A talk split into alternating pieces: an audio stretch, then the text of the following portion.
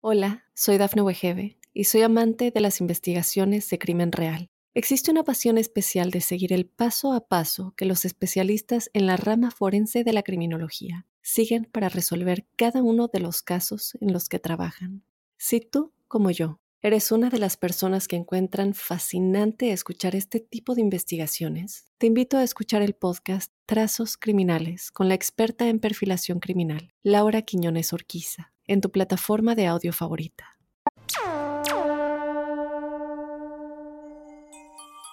Bienvenidos al episodio número 16 de este espacio para hablar y pensar en ovnis, para generarnos preguntas, para poder tratar de despejar dudas, pero yo creo que básicamente es un espacio donde nos vamos a llenar de preguntas. Esto es la huella ovni, como les decía es el episodio número 16. Yo soy Jorge Luis Uchtdorf, me encuentran en Instagram como arroba Jorge Luis S oficial, en Twitter como arroba Jorge Luis S-77 y con el hashtag numeral la huella ovni, preguntas, comentarios, opiniones, todo para que yo los lea. Bueno, vamos a comenzar con este nuevo episodio y a ver cómo nos va hoy. Bueno, la primera pregunta que nos han hecho, vamos a ver quién la hizo porque ya no me acuerdo el nombre. Luis Díaz nos preguntó si podíamos hablar de los OSNIs. ¿Alguien sabe qué son los OSNIs? Bueno, primero que nada vamos a dejar de mirar por un momento hacia arriba y vamos a empezar a mirar hacia abajo, aunque después están arriba también, lo cual termina siendo como una especie de trabalengua complicado, pero vamos a empezar por el principio. Existen muy pocas grabaciones de OSNIs, existen pocas fotografías y sí existen bastantes fake. Los OSNIs son objetos submarinos no identificados u objetos sumergidos no identificados. Es esta teoría de que muchos de estos objetos o que estos objetos estarían debajo de las aguas y desde allí se elevarían al cielo. Eh, fenómeno que se da mucho en Victoria, que se da mucho en, diferentes ciudades este, marítimas. Hay muchos relatos de OSNIs, por ejemplo, en Bahía Blanca, eh, en la costa atlántica, en Mar del Plata, como les decía, en diferentes partes del mundo. Hay OSNIs eh, registrados también en Australia. Y muchas veces, muchas veces se generan también muchas confusiones cuando se ven, por ejemplo, barcos pesqueros en el horizonte, con luces enormes y muy grandes, y a veces los horizontes cuesta ver qué está sobre el mar y qué está volando. Eh, son un misterio grande eh, que de alguna manera solventa dos hipótesis. Por un lado, si eh, algunos de estos seres pudiesen tener eh, bases eh, debajo del agua, que sería uno de los motivos por el cual eh, serían tan tan difíciles de ver y que habrían generado desde allí o sus bases de operaciones y desde allí volarían al espacio y bajarían de nuevo. La otra opción que es este, también la hemos hablado algunas veces aquí, es la hipótesis de los seres intraterrestres, ¿no? Que así como saldrían desde eh, detrás de montañas, de zonas este, rocosas, también claramente podrían deslizarse y salir desde eh, las profundidades marinas, profundidades de lagunas que muchas veces desconocemos hasta dónde llega su fin y demás.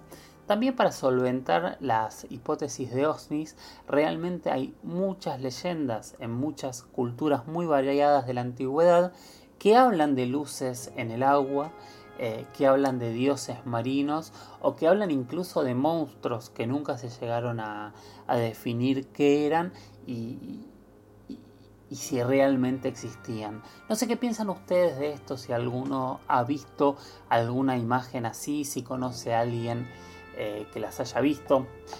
Yo automáticamente cuando pienso en OSNIs, pienso hay tres o cuatro videos fake, muy digitales hechos que, que sorprendan de, objetos eh, que salen alrededor de barcos y la gente de los barcos gritan. Sin embargo, hay algunas imágenes sorprendentes Una la colgamos la semana pasada, que es la de la Laguna del Pescado en Victoria, y hoy vamos a colgar algunas más que nos pasó un amigo y que son imágenes que fueron grabadas en la costa atlántica específica y exactamente en la ciudad de Villa Gesell. Qué ganas de ir al mar eh, ahora que estamos todos encerrados, ¿no? Uno tiene ganas de hacer todo lo que no puede siempre, ¿no? Pero bueno, nada, esta es la primera pregunta que nos hizo Luis Díaz. Vamos a ver con qué seguimos, que tengo mi machete anotado y la verdad es que no me acuerdo si no lo leo. Bien, vamos a leer la pregunta, ya sé cuál es el tema y la pregunta es... de Aslan Sebrail Guzmán, arroba Sebrail Guzmán. Y él nos decía, sobre la pregunta que hicieron hace un rato, que fue pregunta de la semana pasada, desconozco exactamente cuál habrá sido en este momento, de que saben cómo es el aspecto de los seres, hay descripciones de muchos abducidos que se referían a humanoides de muchos tipos, pero si quieren saber más podría haber indicios en Nazca, dice él. Bueno, en Nazca hay un gigante, ahora vamos a colgar eh, la imagen del gigante de Nazca, que me imagino que es de la imagen que él está suponiendo. Realmente no sabemos cómo son estos seres, si es que realmente los hay. Eh, sí, todas las descripciones, o la gran mayoría que tenemos de las descripciones de contactados, de supuestos testigos, siempre hablan de humanoides siempre hablan de algo que conocemos. Siempre tienen dos brazos, una cabeza, eh, un cuerpo, eh, una altura tal vez más pequeña o más grande que, la nuestra, pero siempre estamos hablando dentro de eh, alturas tolerables a lo que conocemos. No estamos hablando ni seres microscópicos ni seres gigantes de 7, 8, 10, 15 metros.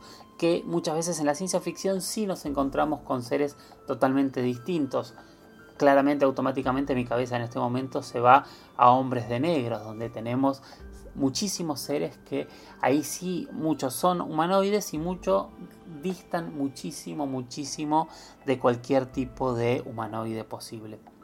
Realmente eh, no sabemos qué es lo que, eh, cómo podrían ser estos seres. Sí me interesa lo que dice Aslan Sebrail Guzmán eh, del, del, del gigante de Nazca, que así es como se llama a esta imagen, y a otras cientos de imágenes que vemos seres con cascos, seres un tanto extraños. Pienso, eh, por ejemplo, en, las pinturas este, de Australia, pienso en, las pinturas de, los petroglifos de Toro Muerto en Perú, eh, pienso en tantas estatuillas de culturas mesoamericanas, egipcias. Vamos a empezar a poner algunas mientras estamos hablando, porque hay un meme que para mí es hiper interesante y es muy real, que dice, cuando ellos querían hablar de, y ponen la imagen de un venado, de un ciervo, dibujaban esto y muestran un venado perfecto. Entonces, cuando querían hablar de esto y ponen una imagen de un ser humano, ¿por qué dibujaban esto? Y ponen estas imágenes que no tienen mucho que ver con un ser humano, más para artistas que realmente veíamos que podían hacer seres humanos perfectos. Obviamente no estamos hablando de fotos de, de, documentación en la cual nosotros sabemos que ellos vieron algo extraño y lo plasmaron tal cual. Pero para mí sí entra siempre en, en, este mundo de lo especulativo, porque realmente podían dibujar un ser humano exactamente igual a lo que era. ¿Por qué hay tantos dibujos que parecen tener eh, una escafandra? ¿Por qué hay tantos dibujos que parecen ser semi-humanos, semi-animales? ¿Por qué hay tantos tallados que parecen eh, seres con formas y, dimensiones total, totalmente diferentes a las que tiene el ser humano? Em, son preguntas que nos abren la cabeza en estos casos no seguimos hablando de la antigüedad y obviamente nos corremos de el quitarles el mérito a, la tecnología que hayan desarrollado. En este tipo de casos creo que hasta es al revés, eh, les estamos dando más mérito. pensando que estaban dibujando algo que estaban viendo y no que eran unos pésimos artistas para algunas cosas y que eran unos artistas geniales para desarrollar otras totalmente distintas. Eh, así que sí, hay cientos de formas, hay cientos de descripciones distintas de cómo podrían ser estos seres. La verdad, yo en lo personal puedo contarles eh, lo que han dicho algunos, lo que yo he leído, pero yo no, no, estaría eh, capacitado para decir siquiera si realmente existen estos seres, como saben que es mi postura, y mucho menos de decir cómo serían o qué tipo de razas hay. La semana pasada hablamos de una posibilidad matemática de un mínimo de 200.000 civilizaciones en la galaxia, pero también hablábamos que el planeta más cercano estaba muchos, muchos años luz, o sea, una distancia de muchísimos años a la velocidad de la luz. Entonces siempre se tardaría mucho en, en ir y venir. Eso es lo que dificulta que nosotros vayamos a visitarlos o que nos visiten ellos a nosotros. Pero también, por supuesto, eso solo es una cuestión de tecnología, de, si alguien logra manejar y viajar tal vez a través de agujeros de gusanos, por ejemplo, o de comprimir el espacio y viajar a grandes distancias, todo cambiaría y estas distancias podrían acortarse hasta prácticamente minutos. ¿Algún día lo sabremos? Ojalá. Muero de ganas por conocer esa verdad y me imagino que cada uno de ustedes también. Combinación que Hola, soy Dafne Wegebe y soy amante de las investigaciones de crimen real. Existe una pasión especial de seguir el paso a paso que los especialistas en la rama forense de la criminología siguen para resolver cada uno de los casos en los que trabajan. Si tú, como yo, eres una de las personas que encuentran fascinante escuchar este tipo de investigaciones, te invito a escuchar el podcast Trazos Criminales con la experta en perfilación criminal, Laura Quiñones Orquiza en tu plataforma de audio favorita.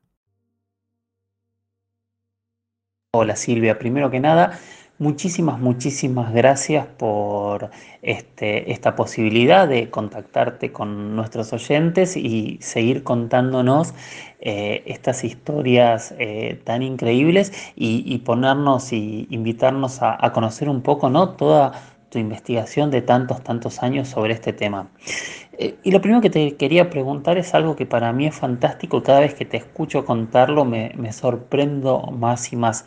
¿Nos podrías contar cómo es que eh, te acercás vos al mundo del fenómeno ovni y, cuál es tu primera experiencia? Eh, la verdad que es un placer, este, Jorge Luis, entablar este diálogo contigo. Sí, mi primera experiencia este, fue fantástica porque era impensada, yo era muy joven, esto fue el 18 de agosto de 1968 a las 6 menos 10 de la tarde. Ese día mi hijo estaba cumpliendo su primer año de vida y yo le estaba festejando su cumpleaños cuando escuché de golpe que gritaba la gente en la calle y te estoy hablando de Caleta Olivia, en la provincia de Santa Cruz.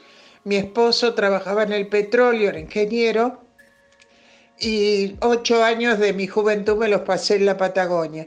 Bueno, ese día yo escuchaba que la gente este, gritaba en la calle, yo estaba bañando a mi bebé, que ese día, como te digo, cumplía su primer añito de vida, y yo pensé que por ahí era un incendio, era un accidente, pero no soy de esas personas que salen corriendo a ver qué es lo que pasa. Mi prioridad era mi hijo. Pero entró mi esposo desesperado para que salga, que salga, que salga. Y yo digo, pero ¿qué pasa? Y no me decía. Así que envolví a mi hijo en una toalla, lo puse en la cuna y salí. Cuando abrí la puerta de mi casa, yo te puedo asegurar que creí que me moría porque no podía entender cómo medio Caleta Olivia estaba mirando frente a mi casa arriba. Y todos me hacían señas que mirara, que miraba, que mirara. Pero, ¿qué sucedía? Cuando yo abro la puerta de mi casa, yo tenía un sobretecho. No era muy grande, pero más o menos de un metro de ancho. Y lo único que veía era el sobretecho, no veía absolutamente nada, así que tenía que bajar el escalón y, y hacer el paso que necesitaba para ver lo que veían todos. Yo te juro que se me cayó el alma a los pies, yo no podía creer lo que veía cuando di ese paso, porque era una cosa tan monumental arriba de mi casa y te estoy hablando de un objeto que no medía, según los que entendían en, en medidas menos de 40, 50 metros de diámetro, no había ningún ruido, no había nada, era una cosa plomiza, opaca, y de pronto hace un blop, pero fuerte, y empezaron a salir de golpe cinco platillos que no me pregunten cómo, porque no lo sé, fueron apareciendo de a uno cinco platillos, se formaron en B como hacen los pájaros, se pusieron detrás del objeto grande, cruzaron la avenida Independencia de Caleta Olivia rumbo a Comodoro Rivadavia y desaparecieron. Esa fue mi primera experiencia inolvidable para mí, por supuesto, porque fue el día que mi hijo, el del medio, cumplía su primer año de vida. ¿Cómo fueron tus primeros años de investigación? ¿Con qué te encontrabas? ¿A qué te enfrentabas? ¿Qué era lo más difícil? Lo más difícil para mí fue poder entender un poco el fenómeno. ¿Por qué? Porque realmente yo desconocía el tema absolutamente, así que tenía que esperar a llegar a Buenos Aires este, cuando mi esposo terminara su contrato en la Patagonia y ahí poderme eh, comunicar con la gente que se dedicaba a esto. Mientras tanto, porque esto ocurrió dos años después, Mientras tanto, este, lo que fue es adquirir libros, literatura sobre la temática. Le pedí a todos los corredores que venían a la Patagonia a vender libros, este, que me trajeran eh, libros que dijera ovni, que dijera investigación de este fenómeno, no me importaba el autor. Quería munirme de este conocimiento y así fue como eh, fui encarando el tema para poder entenderlo un poco más hasta que un día llegué a Buenos Aires y ahí sí me puse en contacto con, con Fabio Serpa, Antonio Laceras, bueno, todos los que estaban en ese tipo de investigación. ¿Cómo conoces Victoria y cómo te encontrás este, ahí por primera vez y cuándo es la primera vez que ves algo extraño en Victoria? Bueno, pasó el tiempo, este, una vez que regresé a Buenos Aires, Lamentablemente no me podía dedicar a este tema a pesar de concurrir a congresos, a charlas, a todo lo que me podía dar una, respuesta, una explicación al tema, pero había algo que era fundamental, mi deber de esposa y madre no me permitía, porque después vino mi tercer hijo y ya no me permitía dedicarme a este tema, así que pasaron muchos años, muchos años, hasta que un día ya mis hijos este, ya habían estudiado, ya eran profesionales. Algún día encuentro en un diario lo que pasaba en la localidad de Victoria, en la provincia de Entre Ríos. A mí la verdad que nunca me llamó la atención Capilla del Monte porque eh, se trataba de una forma muy, muy rara que no condecía con mi pensamiento hacia la temática estábamos, estaban este, José de Ser, me acuerdo, con el Seguime Chango, y la verdad que no me, no me entusiasmaba, no me llamaba la atención, me parecía que era más este, publicidad que otra cosa. Pero un día escuché, leí en un diario lo que estaba pasando acá en esta localidad de Victoria, y, y, sinceramente fue como una atracción, una, algo que yo no, no puedo explicar con palabras lo que sentí cuando leí esto, a tal punto que le pedí a mis hijos que ese primer fin de semana fuéramos todos a Victoria. Y la verdad que así fue. Y ahí en Victoria, este, yo no lo puedo creer, esa primera noche que llegamos, que nos fuimos a un camping porque nosotros nos encantaba la pesca, en Victoria se pesca muy bien, y fuimos en carpa y este, nos pusimos a la noche a pescar, bueno, y ahí tuvimos este, una experiencia que realmente nos dejó locos. Y yo en ese momento, yo te puedo asegurar que en ese momento decidí que ese era mi lugar en el mundo.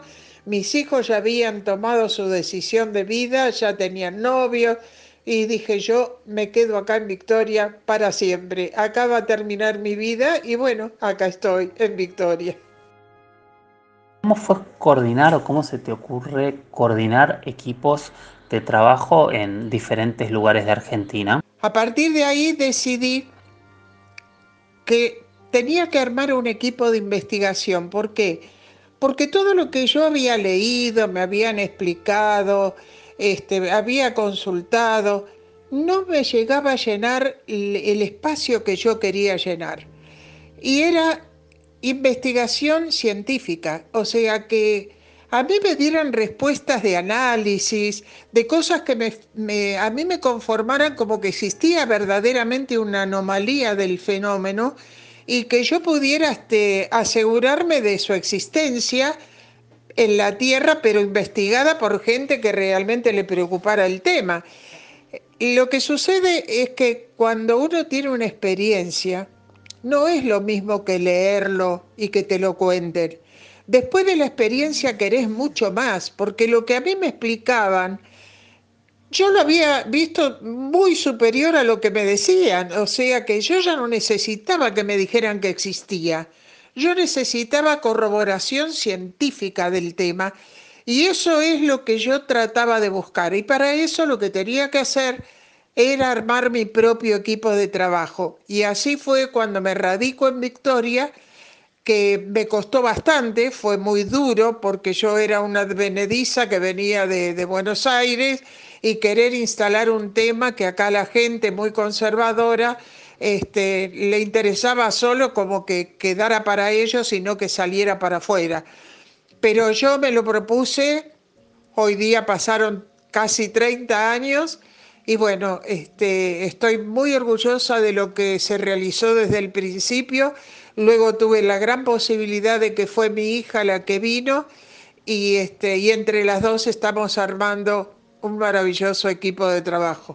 ¿Qué es lo más extraño que has logrado tener como, eh, como prueba o, o, como elemento que corrobora tus investigaciones? La verdad es que este, hemos obtenido eh, muchas posibilidades en los campos, en el cielo, en el río. En todo sitio hemos tenido oportunidad de grabar, de filmar, de fotografiar evidencias. Y esto para mí fue lo más sutil del fenómeno, porque nosotros hemos obtenido respuestas que no son comunes, o sea, las filmaciones que nosotros hemos logrado y que sobre todo lo hemos hecho para que la gente entienda que no es solo mirar una luz que pasa volando en el cielo. El fenómeno ovni está mucho más allá de eso. Lo van a encontrar en los campos, lo van a encontrar en el río saliendo y entrando en el agua, tanto en río, mar, laguna, arroyo, siempre están en esos lugares. Hubo una historia de algo que me dijo un espeleólogo enorme amigo Julio Goyen Aguado. Me dijo, Silvia, te voy a hacer el regalo más grande que alguien te dijo. La morada de los dioses es la cordillera de los Andes. Y eso me quedó grabado a fuego porque yo hoy quisiera tener muchísimo dinero para recorrer de norte a sur en nuestro país la cordillera de los Andes y estoy absolutamente segura que traería filmaciones inéditas. ¿Qué es y cómo nace el Museo del OVNI en Victoria? Después de todo esto, lo que yo necesitaba era poder comunicarle todo lo que nosotros íbamos consiguiendo a través del tiempo, explicárselo a la gente. Pero ¿cómo hacerlo? ¿Cómo hacerlo? Yo no puedo este, eh, llamar por teléfono a todo el mundo, no puedo, eh, el, tema de, los medios no te prestaban atención, más bien ironizaban, ridiculizaban el tema. Entonces se nos ocurrió con Andrea armar una especie de museo. Al principio fue como un centro de información, pero empezó a venir tanta gente, tanta gente, que tuvimos que ir tirando paredes de mi casa y armar el museo que habíamos soñado una noche. Y así fue, así nació el Museo OVNI de Victoria, que realmente hoy es mi orgullo, es mi búnker, porque hoy lo conoce el museo, eh, todo el mundo, es internacional. ¿Y saben por qué? Porque lo que sucede acá en el museo es que no hay maquetas, hay cosas reales, hay investigación, hay análisis científicos, hay todo lo que la gente necesita para entender que el fenómeno ovni es una absoluta realidad. Esto es así de simple, es muy sencillo, pero les puedo asegurar de que acá llegó eh, la ciencia verdaderamente de manos de Stanton Friedman, de Jacques Vallée, estuvo JJ Benítez, por supuesto Fabio Serpa, que hoy nos donó absolutamente su trabajo de 60 años, lo donó para que lo tengamos y resguardemos nosotros. Es un orgullo para mí este museo y la verdad es que este, no creí cuando comenzó todo esto, jamás creí que llegaríamos a tal cosa en todos los años de investigación, ¿qué pensás que son estos objetos que vemos constantemente? Yo la verdad es que este, no tengo ninguna duda después de todo lo estudiado, analizado, leído, visto, de que estamos siendo visitados por otra civilización. No me cabe ninguna, pero ninguna duda de que el planeta Tierra no es el único que está flotando en el espacio. Creo que tenemos vecinos de, muchísimos años este, más antiguos que nosotros y creo también de que todas esas civilizaciones que están en el universo, de algún modo, algo que ellos conocen tecnológicamente y que nosotros aún no, que en realidad no lo sabemos porque hoy este, el humano ha desarrollado tecnologías que desconocemos, pero este, por eso muchas veces se presta a confusión el hecho de que la gente dice no será algún poder que ha desarrollado tecnología. Sí, puede haber, mucho puede haber, pero que existen los ovnis, que hay otra civilización visitándonos y que es del espacio exterior, no tengan ninguna duda que ahora no podemos ir a Victoria, yo sé que el Congreso se, tuvo que reprogramar, pero ya sabes cuándo podremos pasar, pasar a, visitarte y cuándo se va a hacer el Congreso y de qué trata. Bueno, la verdad es que este, a mí me gustaría que todos conozcan Victoria para que tengan alguna experiencia. Nosotros lo que tratamos de hacer permanentemente son reuniones como Alerta OVNI, congresos todos los años. Este año teníamos programado para el mes de mayo, como fue el del año anterior. Lamentablemente por esto de la pandemia hemos tenido que suspenderlo. Por ahora, provisoriamente tenemos la fecha de 4, 5 y 6 de diciembre. En agosto creo que vamos a tomar la determinación si se va a realizar o no según como esté el tema acá con el tema de este, de este coronavirus. Pero este, mi deseo es que cuando esto termine, todos visiten Victoria, todos la conozcan, que conozcan nuestro museo para que se lleven la seguridad de que el fenómeno ovni existe y que está abierto para todo aquel que lo quiera ver. Muchísimas gracias Silvia, para nosotros es un honor enorme que estés en la huella ovni y nada, ahora hay un montón de amigos nuevos escuchándote y seguramente eh, estarán visitándote cuando puedan. El gusto ha sido totalmente mío, te agradezco muchísimo la oportunidad de poder conectarme con todos y bueno, los espero por Victoria. Muchísimas gracias, un gran abrazo a todos. Hola, soy Dafne Wegebe y soy amante de las investigaciones de crimen real. Existe una pasión especial de seguir el paso a paso que los especialistas en la rama forense de la criminología siguen para resolver cada uno de los casos en los que trabajan. Si tú, como yo, eres una de las personas que encuentran fascinante escuchar este tipo de investigaciones, te invito a escuchar el podcast Trazos Criminales con la experta en perfilación criminal, Laura Quiñones Orquiza en tu plataforma de audio favorita. Muchísimas gracias, hemos llegado al final de un nuevo episodio de La Huella OVNI, este espacio que no es amigo de las verdades absolutas, es amigo de las grandes preguntas, es amigo del pensar distinto, del mirar hacia arriba, del dejar la mente en blanco y preguntarnos qué está ocurriendo sobre nuestras cabezas. Gracias por estar ahí, gracias por acompañarme y te espero en mis redes ahora. En Instagram soy arroba Jorge Luis S oficial, en Twitter soy arroba Jorge Luis S-77 y con el hashtag numeral la huella ovni nos comunicamos.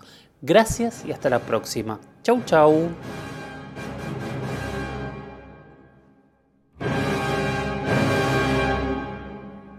Hola, soy Dafne Wegebe y soy amante de las investigaciones de crimen real. Existe una pasión especial de seguir el paso a paso que los especialistas en la rama forense de la criminología siguen para resolver cada uno de los casos en los que trabajan.